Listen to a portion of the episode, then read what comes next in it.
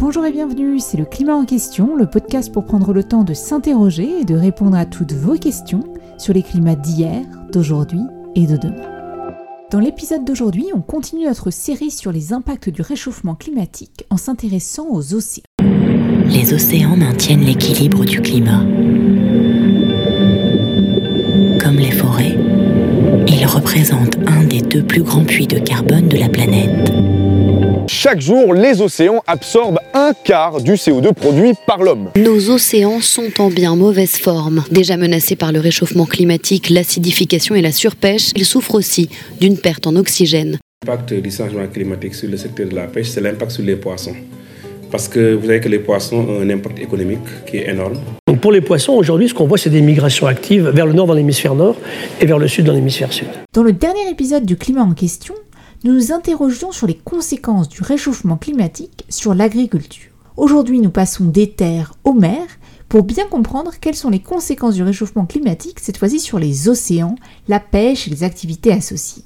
Pour cela, nous sommes comme d'habitude avec Gilles Ramstein, climatologue, et Sylvestre Huette, journaliste scientifique. Bonjour Sylvestre et Gilles. Bonjour. Et nous avons la chance d'être rejoints par un spécialiste de ces questions, Jean-Pierre Gattuso, qui est directeur de recherche au laboratoire d'océanographie de Villefranche. Il nous rejoindra en fin d'épisode. Et pour commencer, comme on le fait souvent, nous allons partir d'un rapport du GIEC. En 2019, le GIEC a publié un rapport spécial sur les océans et les glaces.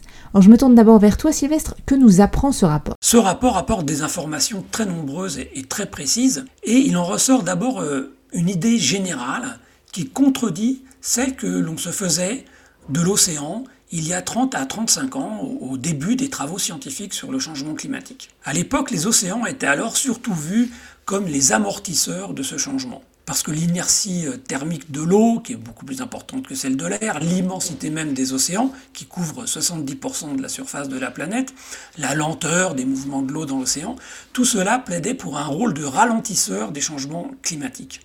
Or, ce rapport de 2019 ne donne plus du tout cette impression-là. Au contraire, il montre que le géant océanique a déjà commencé à remuer sous les coups de boutoir de l'effet de serre accentués par nos émissions, et ces remous sont souvent très inquiétants pour les sociétés humaines. Merci Sylvestre. Et c'est vrai que dans les épisodes précédents, quand on parlait de l'océan, on parlait surtout d'une grosse masse d'eau qui absorbait une partie des émissions de gaz à effet de serre, mais qui avait beaucoup d'inertie, qui agissait lentement, et donc qui contribuait plutôt à, atténuer les effets du réchauffement climatique. Là, ce que tu nous dis, et je me tourne vers Gilles pour cette question, c'est que les derniers travaux scientifiques nous montrent qu'en fait, il y a actuellement des changements beaucoup plus rapides que ce qu'on avait anticipé dans les océans Oui, comme Sylvestre l'indiquait, il y a 30 ans, on voyait plutôt l'océan comme euh, une énorme courroie de transmission euh, qui amenait de l'énergie euh, de l'équateur vers les pôles et qui permettait aussi aux eaux profondes, froides et salées de s'enfoncer dans certaines petites zones pour tapisser le fond de l'océan. Et on n'envisageait pas tellement de phénomènes rapides et brutaux qui proviendraient de l'océan. Donc l'océan était plutôt un pacificateur en quelque sorte des changements climatiques. Mais on s'est rendu compte que sur deux aspects, il pouvait y avoir une assez importante variabilité. D'une part, sur cette partie de la branche qui nous intéresse, nous, de la circulation nord-atlantique, c'est-à-dire celle qui remonte euh, à partir de, Gulf Stream vers la dérive nord-atlantique, qui amène donc de, la chaleur dans les mers du Nord, eh bien, il y a une très grande variabilité de ce, qu'on appelle la, MOC, la fonction de retournement méridienne de l'Atlantique et on la mesure depuis une trentaine d'années très précisément et on peut la reconstruire et ce serait important de savoir si cette amote est effectivement en train de baisser parce que ça, ça pourrait changer de façon importante euh, le climat.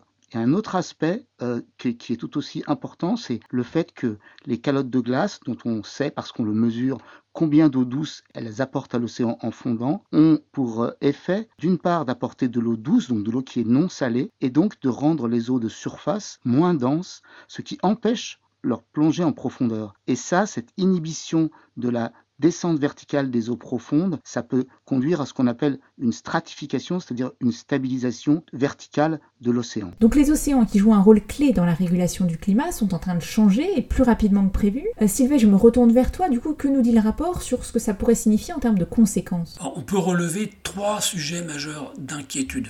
D'abord, euh, l'océan se réchauffe et désormais jusqu'à grande profondeur, jusqu'à 2000 mètres de profondeur. Et ce réchauffement s'est nettement accéléré depuis le début des années 1990. Il contribue à la montée du niveau marin dont nous parlerons dans un autre épisode consacré aux migrations climatiques. Mais ce réchauffement est plus fort en surface et du coup il modifie la structure verticale des océans.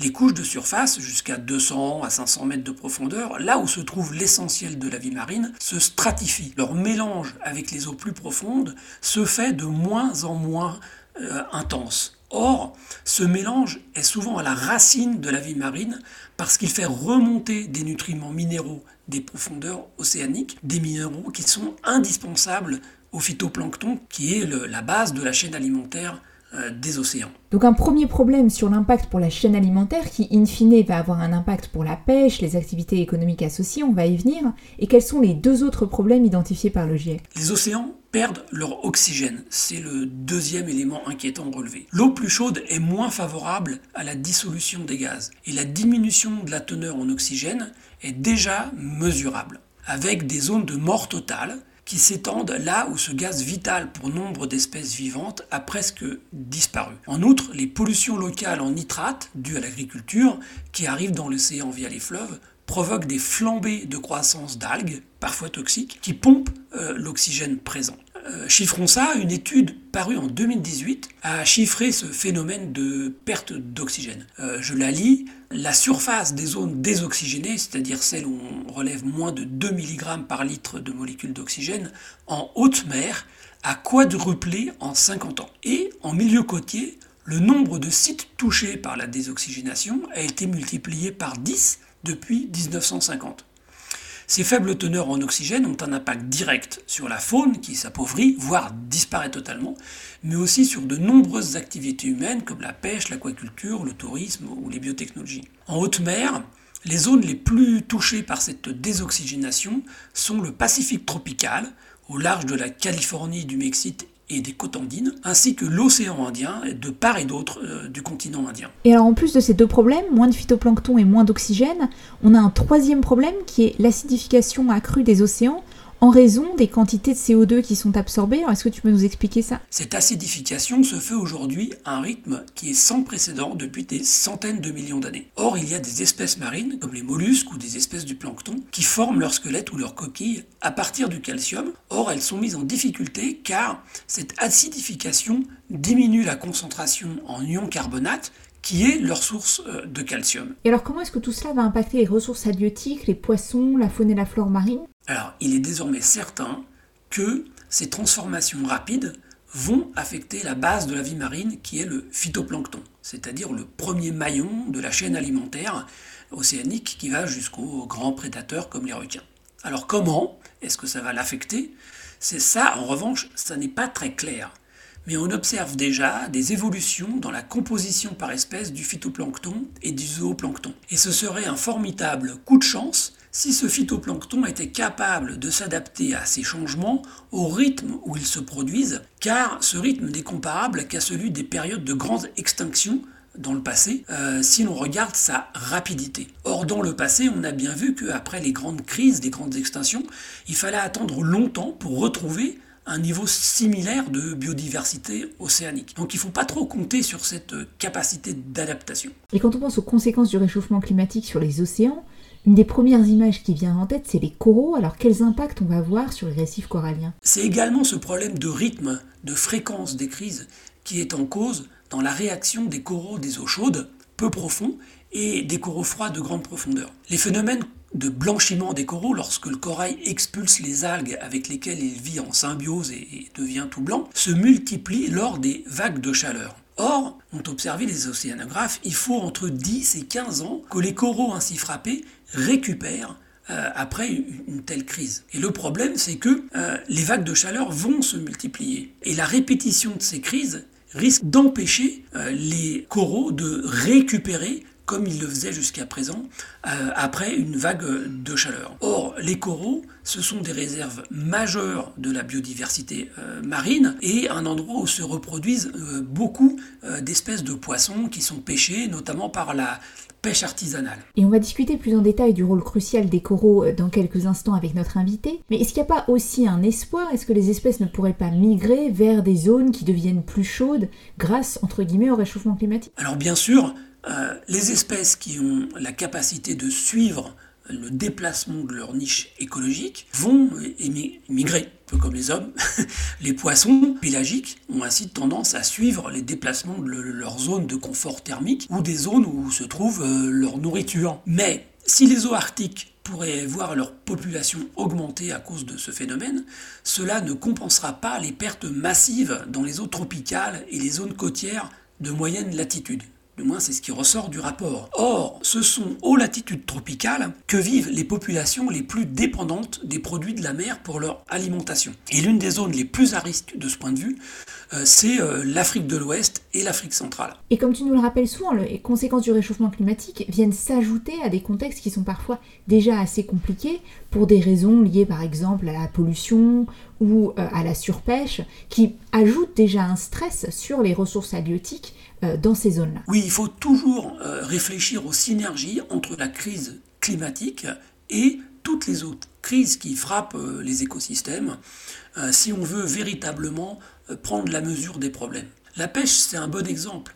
Parce que, d'abord, c'est pas un sujet mineur, hein, le chiffre d'affaires de, la pêche mondiale, c'est environ 150 milliards d'euros, et surtout, elle occupe plus de 250 millions de, travailleurs euh, et contribue de manière significative à l'alimentation d'un milliard et demi euh, de personnes. Donc l'enjeu est, est, vraiment très important. Or, la surexploitation des stocks par les pêcheurs fait que les prises mondiales de la pêche stagnent depuis pratiquement le milieu des années 90, aux alentours de 90 millions de tonnes pêchées par an, malgré l'augmentation des efforts de pêche. Ça, c'est une pression directe que l'homme exerce euh, sur une masse d'êtres vivants.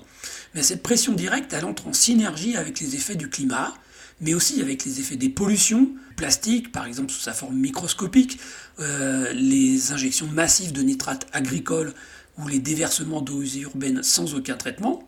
Et, cette pollution et cette pression directe rentrent en synergie avec les stress climatiques. Par exemple, localement, au débouché d'un égout euh, d'une eau non traitée, la, dévastation peut être euh, totale euh, au niveau de la flore et de la faune marine. Mais on peut dire que même dans les immensités océaniques, dans les eaux internationales, la pression est déjà trop élevée au regard des capacités de récupération des océans. Mais d'un autre côté, ça veut aussi dire qu'on peut agir sur ces facteurs de pression pour essayer de réduire au maximum l'impact sur la vie marine et les océans. Absolument. Euh, le, fait que euh, certaines des pressions exercées euh, sur la vie marine directement par les hommes sont autant de politiques possibles pour diminuer cette pression. par exemple, on peut avoir une gestion raisonnable des pêcheries, ce qui suppose souvent un soutien économique aux, aux communautés euh, qui en vivent. Et avec une telle gestion, c'est possible de redresser des stocks de poissons euh, auparavant surexploités. On, l'a déjà fait. On peut aussi, avec des investissements dans le traitement des eaux urbaines ou la récupération des déchets en amont, on peut diminuer les pollutions qui s'exercent sur les océans. Par des politiques agricoles plus sages, on peut réduire les apports en nitrate. Il y a donc des moyens d'actions disponibles euh, qui s'ajouteront, espérons-le, aux politiques de euh, diminution des émissions de gaz à effet de serre pour euh, aider les océans à récupérer de la pression anthropique. Et justement, comment est-ce qu'on fait pour aider les océans, pour faire face à cette pression anthropique, donc cette pression d'origine humaine? Comme tu l'as dit, certains facteurs de cette pression sont très localisés, comme certains types de pollution, et des gouvernements locaux ou nationaux peuvent y répondre. Mais il y a aussi d'autres problèmes, notamment la surpêche ou le réchauffement climatique ou d'autres pollutions qui peuvent avoir lieu euh, plus loin des côtes, parfois même au-delà de la zone économique exclusive des pays, dans des eaux internationales. Alors comment est-ce qu'on fait euh, dans ce cas-là pour gérer ce problème qui finalement se présente à toutes les échelles possibles? Oui, c'est un problème euh, majeur, d'autant plus que la compétition pour l'accès aux ressources des eaux internationales va probablement s'intensifier et provoquer des conflits. Et on voit bien d'ailleurs que la plupart des, pays côtiers euh, ont tous une politique d'extension euh, des zones exclusives euh, pour essayer de contrôler le maximum de surface océanique pour l'exploitation économique de leurs ressources. en outre, le déplacement des poissons en réaction au réchauffement, notamment vers le nord, va probablement exacerber les conflits d'accès à ces ressources et on a d'ailleurs vu euh, lors des négociations euh, du Brexit euh, la, place un peu démesurée que la pêche a pris euh, dans les négociations entre euh, les autres pays de l'Union européenne et, et, la Grande-Bretagne pour sa sortie de, l'Union européenne. Donc ce qui est clair, c'est que la nécessité d'une action internationale coordonnée pour aller gérer les ressources des eaux internationales est un passage obligé euh, si on ne veut éviter qu'elle devienne euh, une zone de non-droit total euh, où les États et les forces économiques vont rivaliser de moyens pour aller les, les, exploiter. Et eh bien justement, maintenant on va discuter des actions à mettre en œuvre, des solutions possibles à la fois pour protéger les océans, mais aussi pour voir quelles sont les solutions que les océans peuvent apporter pour nous aider à faire face au réchauffement climatique, avec notre invité Jean-Pierre Gattuso. Bonjour Jean-Pierre Gattuso, bienvenue dans le climat en question. Bonjour Céline. vous êtes directeur de recherche CNRS au laboratoire d'océanographie de Villefranche et à Sorbonne Université, chercheur associé à l'IDRI, l'Institut du développement durable et des relations internationales, et vous êtes un spécialiste de ces questions de biodiversité marine, d'impact du réchauffement climatique sur les océans. Alors je voudrais commencer justement par ces questions de biodiversité marine. Souvent quand on parle océan et réchauffement climatique, on pense aux coraux. Vous avez justement beaucoup travaillé sur les coraux. Alors au-delà des images qu'on a tous en tête, soit de coraux blanchis, soit de coraux euh, magnifiques que des plongeurs aiment à aller explorer. À quoi servent les coraux dans les océans et pourquoi jouent-ils un rôle tellement important? Les, coraux euh, dans la zone tropicale, euh, ce sont les principaux constructeurs de récifs coralliens, avec d'autres organismes comme les algues calcaires, mais c'est vraiment les constructeurs euh, majeurs. alors le rôle des récifs coralliens dans les tropiques est extrêmement important. Ils contribuent à la protection des rivages de l'érosion, parce qu'un récif corallien, c'est une formidable barrière qui casse les vagues et la houle. Donc quand on a un récif en bon état, on a une, un littoral préservé. les récifs coralliens sont importants aussi d'un point de vue sécurité alimentaire, parce que il y a beaucoup de poissons qui viennent euh, se reproduire euh, sur les récifs coralliens, même les poissons du large. Les juvéniles sont dans le récif et puis après euh, vont au large. Et donc les populations locales utilisent beaucoup les, poissons récifaux comme source de protéines. Les récifs sont aussi une ressource économique dans la mesure où il y a beaucoup de plongeurs qui rêvent d'aller plonger sur des récifs magnifiques. Donc un, plongeur ira visiter un récif qui est en bon état, mais s'il entend parler d'un récif qui est en mauvais état, il n'ira pas. Donc la ressource économique fait vivre les tours opérateurs, les clubs de plongée, les marchands de matériel, etc. Et dans beaucoup de pays, c'est une, ce sont des ressources financières qui sont euh, euh, fort appréciables. Et enfin, les récifs, c'est une formidable réservoir de biodiversité. Les récifs coralliens abritent environ le quart des espèces euh, marines décrites aujourd'hui. c'est simplement les, les forêts tropicales marines. Et donc ces coraux, ces forêts tropicales marines, comme vous dites, aujourd'hui ils sont en danger. Est-ce que vous pouvez nous expliquer pourquoi, qu'est-ce qui est en train de se passer et quelle est l'ampleur du problème? Alors depuis les années 80, en fait, on observe euh, à une fréquence de plus en plus euh, rapide des phénomènes de blanchissement. Le blanchissement, c'est euh, lorsque les coraux perdent des algues symbiotiques qui vivent à l'intérieur de leur tissu, des, microalgues hein, qui font 10 microns. Et ces microalgues sont indispensables à la survie de l'animal parce qu'elle transfère à l'animal beaucoup de nourriture. C'est un petit peu comme si nous, on avait de la laitue sous notre peau et qu'il suffisait pour nous nourrir d'aller nous mettre au soleil, la laitue ferait la photosynthèse et nous transférer les produits de la photosynthèse pour nous nourrir. Or, les coraux, en fait, lorsqu'ils sont soumis à un stress, ici, un stress lié à une augmentation de la température, leur première réaction, c'est d'expulser ces algues. Et alors, ils deviennent blancs parce que, bien que le tissu soit toujours là, le tissu animal, je veux dire, c'est comme une petite anémone, le tissu est toujours là, mais euh, les tissus sont transparents. Et donc, on voit par transparence le squelette. Le squelette, c'est du carbonate de calcium, c'est blanc. Et donc, on voit euh, ces coraux qui sont tout blancs. Mais ce blanchiment, il est temporaire ou il est définitif? Alors, si le stress ne dure pas trop longtemps, euh, le corail va pouvoir réacquérir euh, des os et si le stress dure trop longtemps, ils sont destinés à mourir. Donc ces épisodes de blanchissement deviennent de plus en plus fréquents. Il y en a eu euh, trois en cinq ans sur la grande barrière de corail, par exemple, et c'est vraiment une catastrophe parce qu'un récif corallien, pour revenir à la normale après un épisode de blanchissement, il faut une quinzaine d'années. Mais si entre-temps, il y a à nouveau un pic de température, une canicule marine, bang, on va à nouveau perdre des coraux et donc euh, c'est une dégringolade en fait progressive. Alors pour éviter ces conséquences, il faut bien sûr agir globalement pour limiter euh, les émissions de gaz à effet de serre, mais est-ce qu'il y a aussi des solutions locales qui peuvent être mises en place? Les, deux, parce que l'action climatique est absolument indispensable, parce qu'il faut absolument limiter au maximum euh, la concentration de CO2 dans l'air, puisque c'est le moteur euh, du réchauffement. Euh, et donc ça, c'est absolument indispensable. Mais on peut aussi utiliser des méthodes locales comme la restauration, comme euh, l'identification d'espèces particulièrement résistantes au réchauffement. Donc des méthodes locales, mais ces méthodes locales avec un objectif de restauration en fait des écosystèmes qui ont été dégradés restaurer un écosystème dégradé, si on n'agit pas sur la source du problème, euh, le réchauffement et donc les émissions de CO2, ça ne sert à rien. Et inversement, si on a une action climatique, disons, dynamique, il faudra de toute façon avoir recours à des, mécanismes de restauration. Donc, restauration, les actions locales et les actions globales doivent aller euh, main dans la main. Et pour restaurer localement un écosystème de coraux, par exemple, on s'y prend comment? Alors, certains collègues, certaines organisations non gouvernementales cultivent des coraux, c'est-à-dire que les coraux ont une reproduction qui asexuée, qui est très, très rapide et donc, on coupe des morceaux de branches euh, de corail, par exemple, et on les met euh, sur des supports euh, dans l'eau. Et donc, on attend que ces coraux grandissent. Donc, à partir d'une branche, on arrive en quelques mois ou années à refaire une colonie. Et donc, quand la colonie a, grandi, on la transplante sur, sur un récif qui a qui a été dégradé. Et donc, euh, avec cette description, on voit tout de suite que la restauration ne peut pas être sur à l'échelle de la Grande Barrière de Corail, par exemple. Hein. C'est forcément très local, c'est quelques centaines de mètres carrés.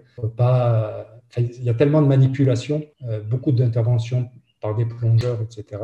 Donc, ça peut être que vraiment limité d'un point de vue spatial. Donc, c'est encore possible de restaurer la biodiversité marine, mais enfin, ça semble quand même être un immense défi. Vous avez publié un article qu'on partagera sur les réseaux sociaux où vous défendez l'idée que, c'est possible, qu'il n'est pas trop tard et que si on agit maintenant, on peut encore euh, préserver la biodiversité marine. Alors expliquez-nous comment. C'est absolument pas trop tard. Les modèles du GIEC montrent que si euh, on met en œuvre les actions nécessaires pour atteindre les objectifs de l'accord de Paris, on peut complètement stopper euh, le réchauffement de l'océan et stopper euh, l'acidification. Ça ne veut pas dire qu'on va revenir aux conditions pré-industrielles, mais on peut stopper complètement la dégradation. Donc il n'est jamais trop tard et au plus vite on le fait, le mieux c'est. Quand des bonnes actions de gouvernance sont mises en œuvre, on peut reconstituer la vie marine. Et on cite plusieurs exemples.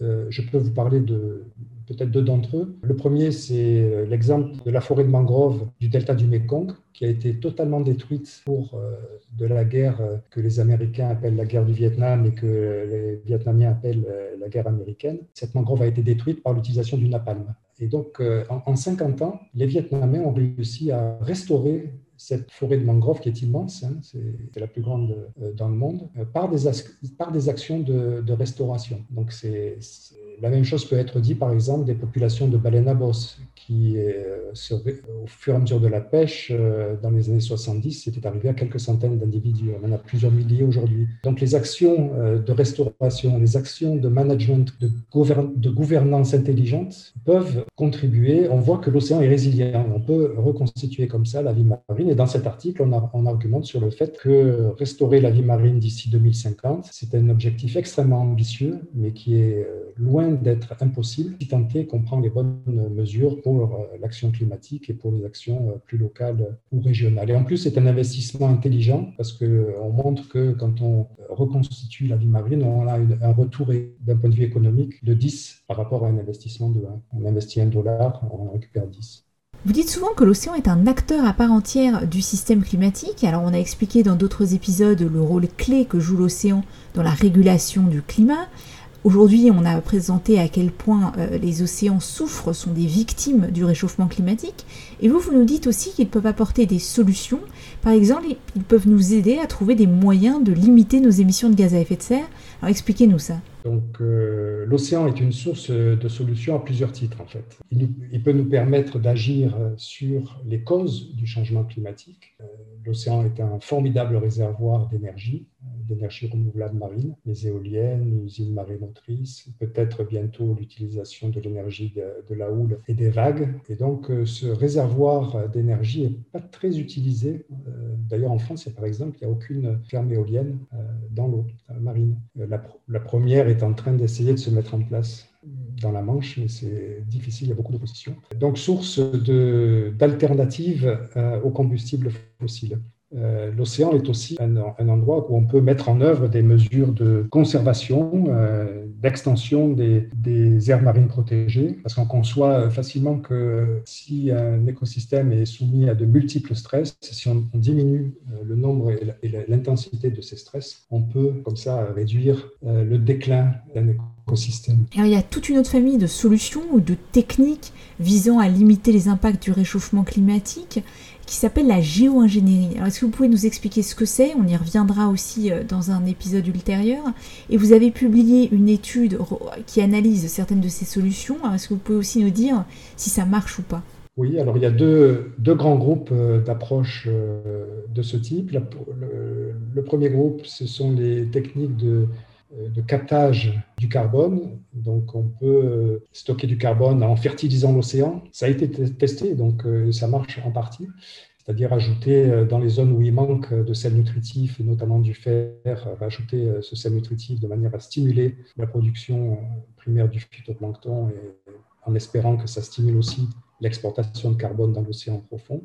Mais ça reste peu démontré. Il y a des côtés négatifs, la déoxygénation par exemple de l'océan profond. On peut aussi saupoudrer des composés alcalins dans, dans l'océan de manière à limiter l'acidification, de contrecarrer l'acidification absorber du CO2 sans acidifier mer. Euh, donc ça, c'est pour le premier groupe, stockage du carbone. Le second groupe, euh, c'est le management des radiations solaires. Et il y a deux approches qui ont été euh, suggérées. elles n'ont pas du tout été testées, hein. elles ont été étudiées sur le papier dans le cadre de modèles. La réduction des radiations qui atteignent la surface de l'océan soit en envoyant dans l'atmosphère euh, de l'eau de mer pulvérisée euh, de manière à augmenter la nébulosité ou en déposant à la surface de l'eau une sorte de mousse pour encore euh, réduire les radiations solaires. Et donc ça, c'est des techniques qu'on a, considérées dans notre évaluation qui, étaient risquées et qui en plus, même si elles marchaient pour réduire le réchauffement, n'ont aucune action sur l'acidification. Ce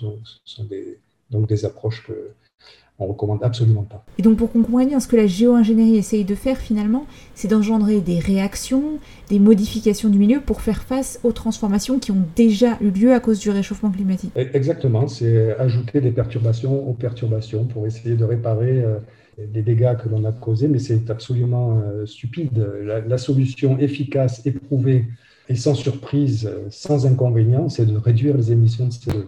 donc, ce qui, moi, ce qui m'inquiète, c'est de voir euh, certains pays euh, s'orienter de plus en plus euh, vers le stockage du carbone, vers le carbone bleu, comme c'est le carbone stocké dans l'océan, parce qu'ils se rendent compte en fait que les réductions des émissions est très difficile. Donc, c'est un vrai problème parce que c'est un pari sur des actions futures qui peuvent elles-mêmes engendrer des dégâts et on n'a aucune garantie euh, que beaucoup de ces actions futures euh, marcheront. Donc euh, c'est vraiment un pari extrêmement risqué et un peu fou en fait. Et on reviendra sur toutes ces questions dans un prochain épisode. Pour l'instant, il me reste à vous remercier Jean-Pierre Gattuso d'avoir été l'invité du climat en question. Et comme d'habitude, un grand merci aussi à Karim Baldé, Alexandre Carrier et Fabrice Étifier, ainsi qu'à Clément Sundon pour la musique originale. De ce podcast fait tous ensemble mais chacun chez soi. Et si vous aimez le climat en question, n'hésitez pas à nous laisser des étoiles ou des commentaires sur les plateformes de podcast. Vous pouvez nous retrouver sur les réseaux sociaux, Facebook, Twitter, Instagram ou par email, le climat en question avec un S.